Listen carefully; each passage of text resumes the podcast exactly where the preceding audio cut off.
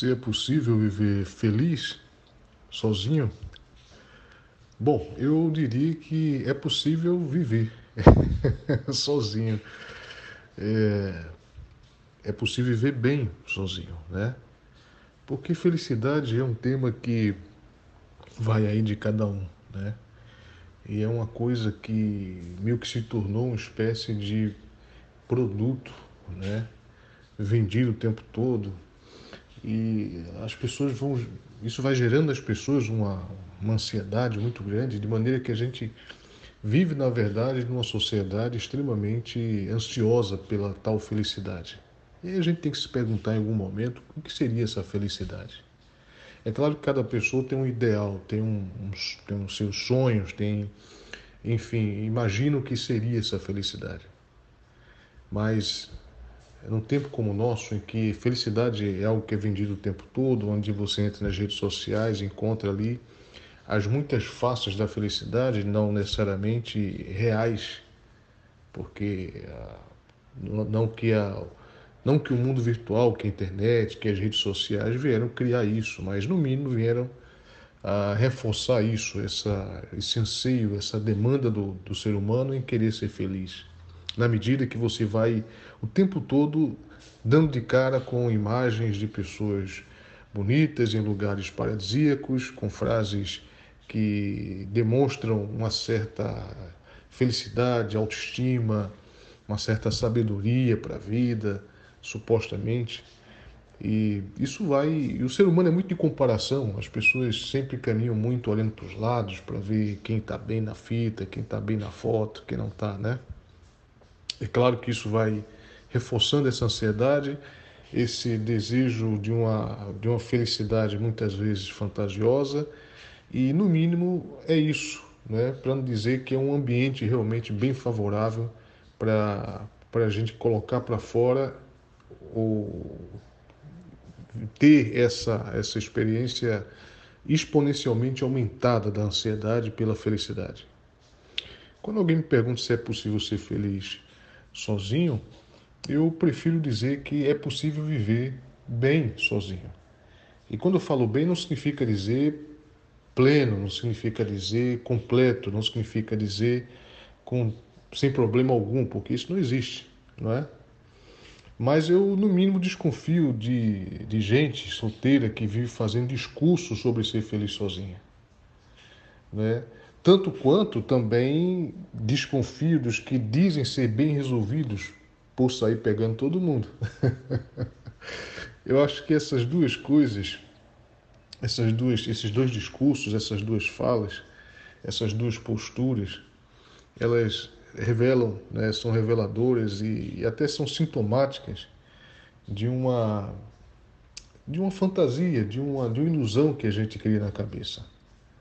A primeira é de que você é autossuficiente, é o que mais tem sido pregado, ou com muita frequência a gente vê frases e, e gente especializada na vida, né? gente especializada na felicidade, no futuro, gente das metas, gente das métricas, gente que dá o caminho das, das pedras, os sete passos para ser feliz, para ter sucesso na vida, isso vai naturalmente que neurotizando o nosso tempo, a cabeça das pessoas.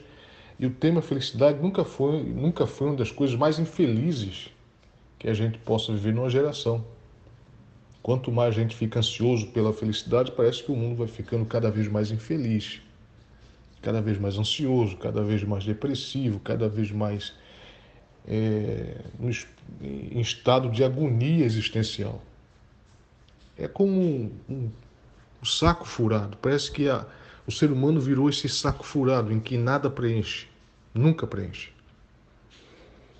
Então eu fico muito pé atrás, no mínimo, tá? Para não dizer outra coisa, porque a verdade é que ninguém nasceu uma ilha. Todos nós queremos, precisamos, demandamos, desejamos alguém. Alguém para amar, alguém com quem estar, alguém com quem eu possa dividir. E é claro que se isso não for possível, a gente tem que encontrar maneiras de poder viver sozinho. Mas ninguém é tão só que não possa dividir com alguém alguma coisa. Com um amigo, com um sobrinho, com um vizinho, com um parente. Mas essa história do discurso, é o discurso que eu estou falando. É dessa necessidade de ter que estar tá dizendo para todo mundo que você pode ser feliz sozinho. Como também esses falsos bem resolvidos que dizem que você pode ser, você pode optar por se entregar para todo mundo, por estar por todo, com todo mundo. E aí porque eu acho, eu acho que isso não é muito verdadeiro, é, na verdade cai na categoria das falsidades, dos altos enganos que a gente prega para a gente mesmo, para a sociedade. Porque chega uma hora que a, a alma vai demandar alguma coisa mais, mais é, mais substancial, algo mais profundo, algo mais verdadeiro, algo mais real.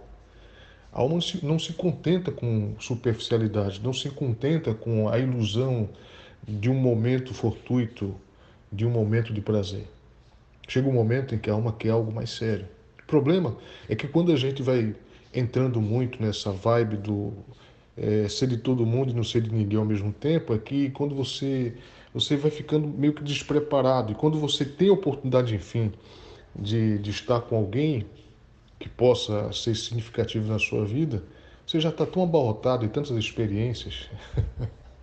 você já está tão abarrotado, tão abarrotado em tantas experiências, que vem as comparações, que vem em algum momento tédio, é, porque afinal de contas a alma ficou meio que condicionada a essa coisa do da multiplicidade, das muitas opções, das muitas experiências, e aí meio que você vai morrendo de overdose.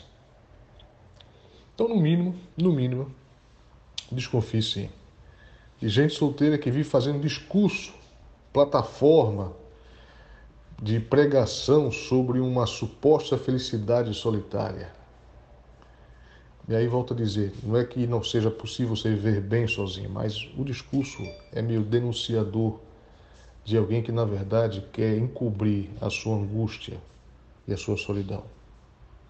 Tanto quanto solitário é aquele que está no meio de uma multidão, sendo de tudo e de todos, e ao mesmo tempo não sendo nada para si mesmo. Porque quem se valoriza, é claro, é seletivo então é isso. Queria que você pudesse pensar e entendesse que muito, tem muito discurso que no final das contas não passa de uma boa mentira.